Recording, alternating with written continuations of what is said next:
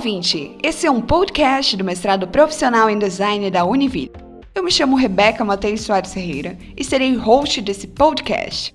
Aqui, todo mês, terão dois episódios, onde pessoas que compõem o curso de mestrado irão debater informações das mais diversas áreas do conhecimento que se conectam com o design. O mestrado profissional em design, PPG Design, é um curso de pós-graduação censo-escrito da Universidade da região de Joinville, Univille e tem como objetivo contribuir com a qualificação de profissionais de alto nível, comprometidos com a produção de conhecimento técnico-científico, dirigido para a solução de problemas relacionados ao design de produto e serviços, sobre o foco da sustentabilidade no contexto urbano, industrial e artesanal.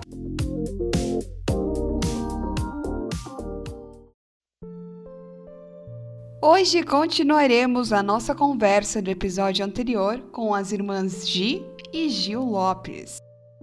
Como fontes desse episódio temos os livros A Visão Sistêmica da Vida, uma concepção unificada e suas simplificações filosóficas, políticas, sociais e econômica de Fritjof Capra, A Quarta Revolução Industrial de Klaus Schwab, Metaprojeto O Design do Design, de Dijon de Moraes. Desenvolvimento como Liberdade de Amartya Sen. Plataforma IDDH. Plataforma do Instituto de Desenvolvimento e Direitos Humanos. Plataforma Movimento Nacional ODS Santa Catarina. Catarina Zagonel, idealizadora do Armário Coletivo, abre a série de entrevistas sobre o prêmio ODS Santa Catarina. Relatório Sustentabilidade 2020 Porto Belo Sustentabilidade Ambiental, Social e Corporativa. Instagram Práticas ODS e o Relatório de Desenvolvimento Sustentável 2020, os Objetivos de Desenvolvimento Sustentável e Covid de Cambridge University Guia para CEO sobre Objetivos de Desenvolvimento Sustentável, do WBCSD World Business Council Sustainable Development.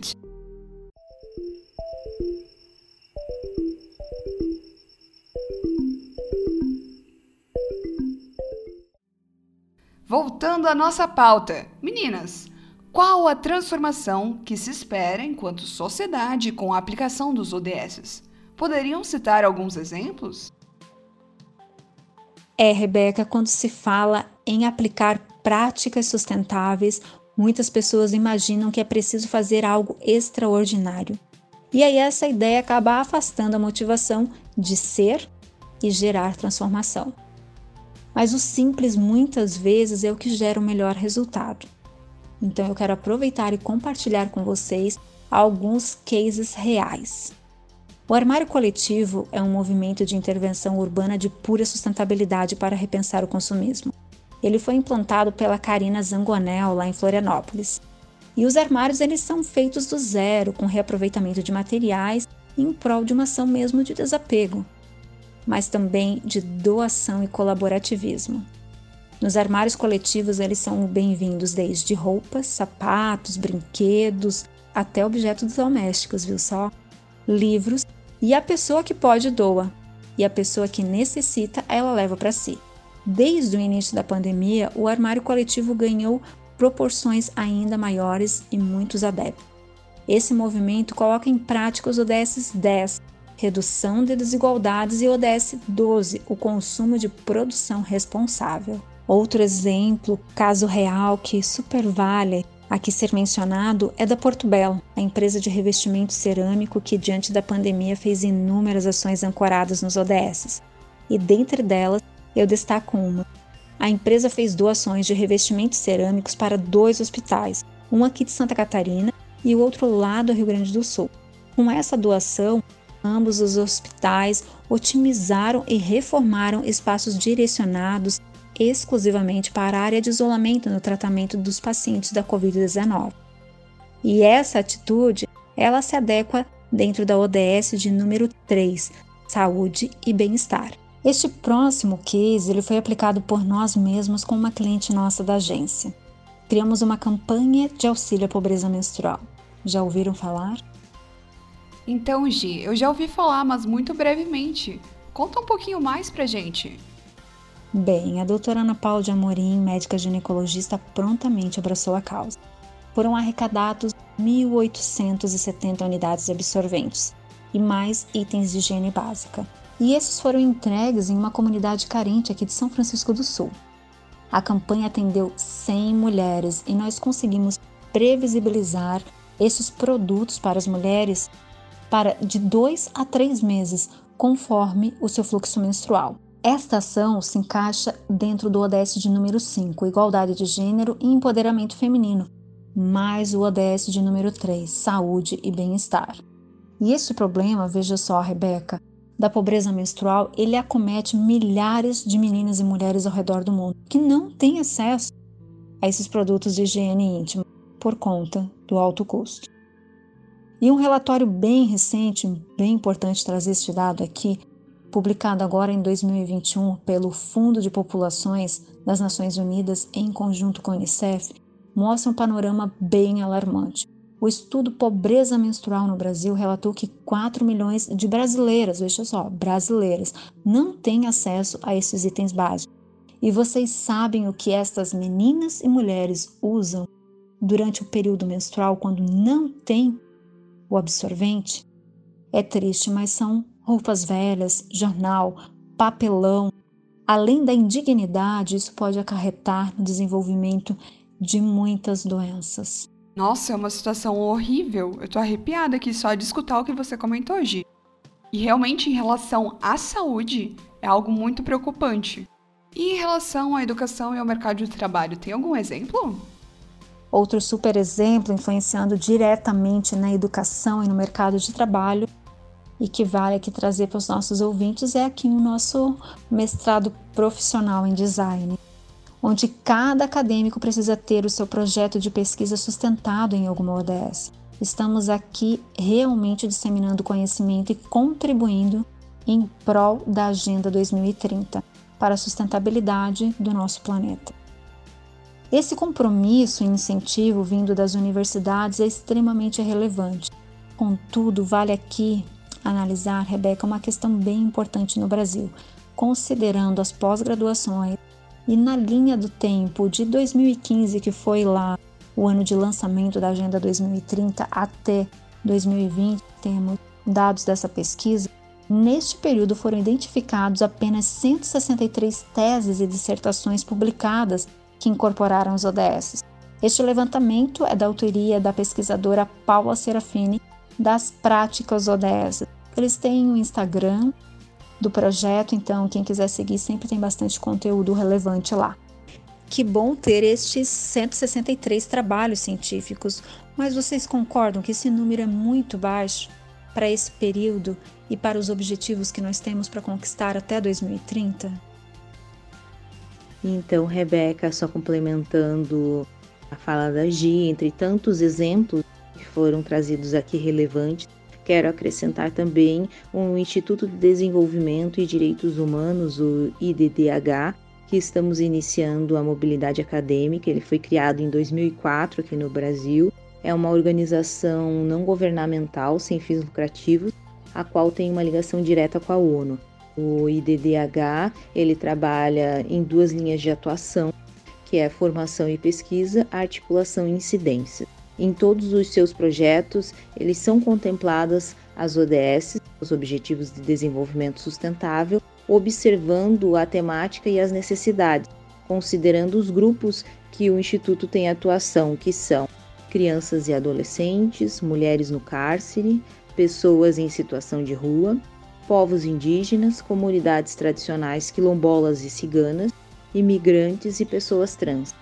Então, constata-se que nos mais diversos setores, independente da área de atuação, é possível sim ancorar ações contempladas nos ODSs.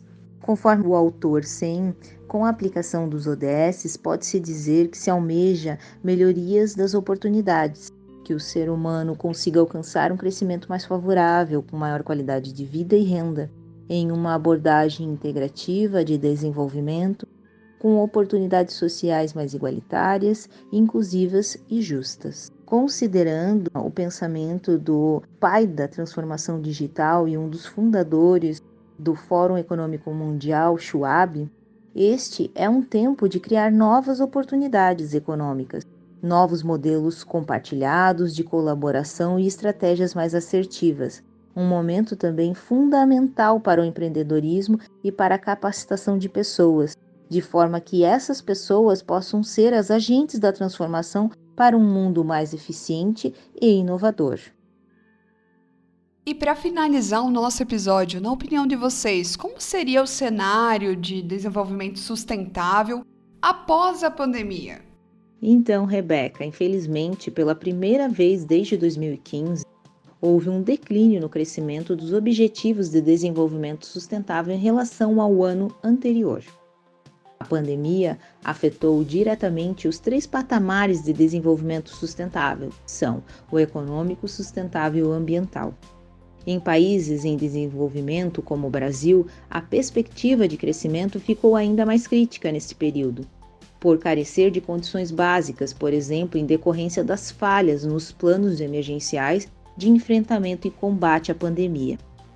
Neste momento, é necessário sobrepor o pensamento multilateral de colaboração, pois a pandemia agravou muitos problemas reais, como o acesso à saúde pública, à infraestrutura e acessibilidade, confirmando que essas dores precisam sim ser resolvidas.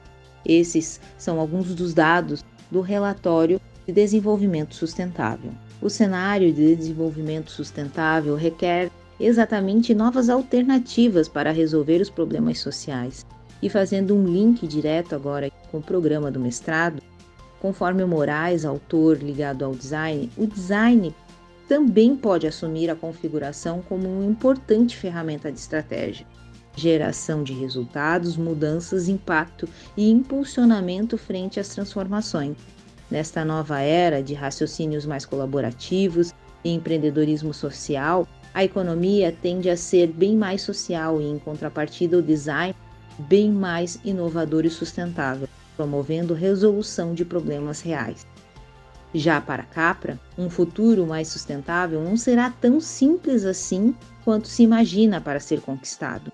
Uma tarefa cíclica e que acompanha um movimento que já vem ocorrendo há um tempo. Efeito este está promovendo sim as mudanças reais. Existem perspectivas, Rebeca, mas muitas incertezas. A pergunta é extremamente relevante, mas é ampla porque a sustentabilidade, ela cedo ou tarde vai chegar e vai estar presente para todos os setores. Contudo, está muito claro que a pandemia não é só uma crise sanitária. São muitas as vertentes que acabaram emergindo como um vulcão em erupção. O professor Vitor Aguiar sempre diz: que toda situação, por mais negativa que seja, sempre tem o ônus, mas tem o bônus também. Eu, particularmente, sou uma pessoa bem otimista e provavelmente estamos, no meu olhar, na minha visão, experienciando a maior crise dos últimos tempos, mas também o momento mais oportuno para gerar transformação. O impacto social terá que fazer parte da entrega das empresas e das grandes marcas seja em pequena ou grande escala. Esta onda de solidariedade que cresceu esplendorosamente deve se manter. Uma nova economia vem ganhando muita força, um capitalismo mais consciente, responsável, sustentável, porque se as coisas não mudarem, daqui a pouco se acaba com o meio ambiente e nós estaremos comendo dinheiro ao invés de comida. As pessoas estão começando a dar maior valor para a saúde de forma integral. Isso vai desde uma alimentação saudável até as questões emocionais que precisam ser ressignificadas. Estamos todos em processos de cura. Assim como a preservação, o contato com o meio ambiente também é uma forma de promover a saúde e o bem-estar. Muitas empresas que aderiram ao home office dizem não voltar mais para aquele formato tradicional dos escritórios. Muitas pessoas estão trabalhando da praia ou do campo. As questões sociais merecem muito mais a nossa atenção, como a desigualdade de gênero e raça. Nós, brancos, privilegiados, temos muito para aprender com a sabedoria dos povos tradicionais. Somos todos livres e temos que fazer valer os direitos humanos de todos, a minha intuição diz que as novas gerações já estão vindo com um upgrade. Mas enquanto isso, vamos fazer valer a nossa geração e nos abrir para o amor próprio, para o amor ao próximo, para o aprendizado, as transformações. Sabemos tão pouco ainda sobre nós mesmos, sobre a natureza e o planeta. Temos que observar, silenciar. E Rebeca, este é um tema que eu gosto muito, muito mesmo. O conteúdo é amplo, é necessário, poderíamos aqui ficar tranquilamente mais uma hora conversando. Nos colocamos à disposição, eu e a Gil, para voltarmos aqui em breve e conversar com você e com os ouvintes. Mais uma vez, gratidão pelo espaço, pela oportunidade de poder estar aqui neste formato de comunicação. Gostei muito, ou melhor, gostamos, e também de poder aproximar a academia da comunidade e assim gerar algum tipo de reflexão nos ouvintes. Muito obrigada, sinta-se abraçada e até a próxima. Então gostaria aqui de deixar os nossos agradecimentos finais pela oportunidade de estar compartilhando um pouco mais da nossa pesquisa, o eixo temático focado nas ODSs. A jornada de crescimento continuado aqui no mestrado tem sido fantástica. Parabéns para a Rebeca pela produção e edição do material. Dizer que as ODSs elas podem ser aplicadas no nosso dia a dia, que a gente tem esse olhar mais refinado para inclusão, para o compartilhamento, para a igualdade, que a gente consiga conquistar essa sociedade mais justa e que sejamos agentes da transformação para um mundo melhor.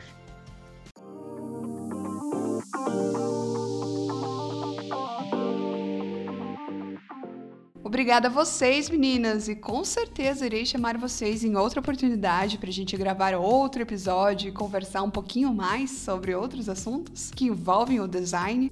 E por hoje o nosso podcast ele fica por aqui. Quero agradecer vocês por terem participado desse debate que enriqueceu muito nosso podcast. E por fim, queria dar um último recado aos nossos ouvintes. Nossos episódios estão disponíveis em todas as plataformas de distribuição do Anchor. Ficou curioso e quer saber mais sobre o mestrado profissional em design, projetos desenvolvidos, diferenciais, disciplinas e outras informações? Então acesse o site www.mestradoprofissionalemdesign.com ou as redes sociais do programa, arroba ppg Design Univille. E até o próximo episódio!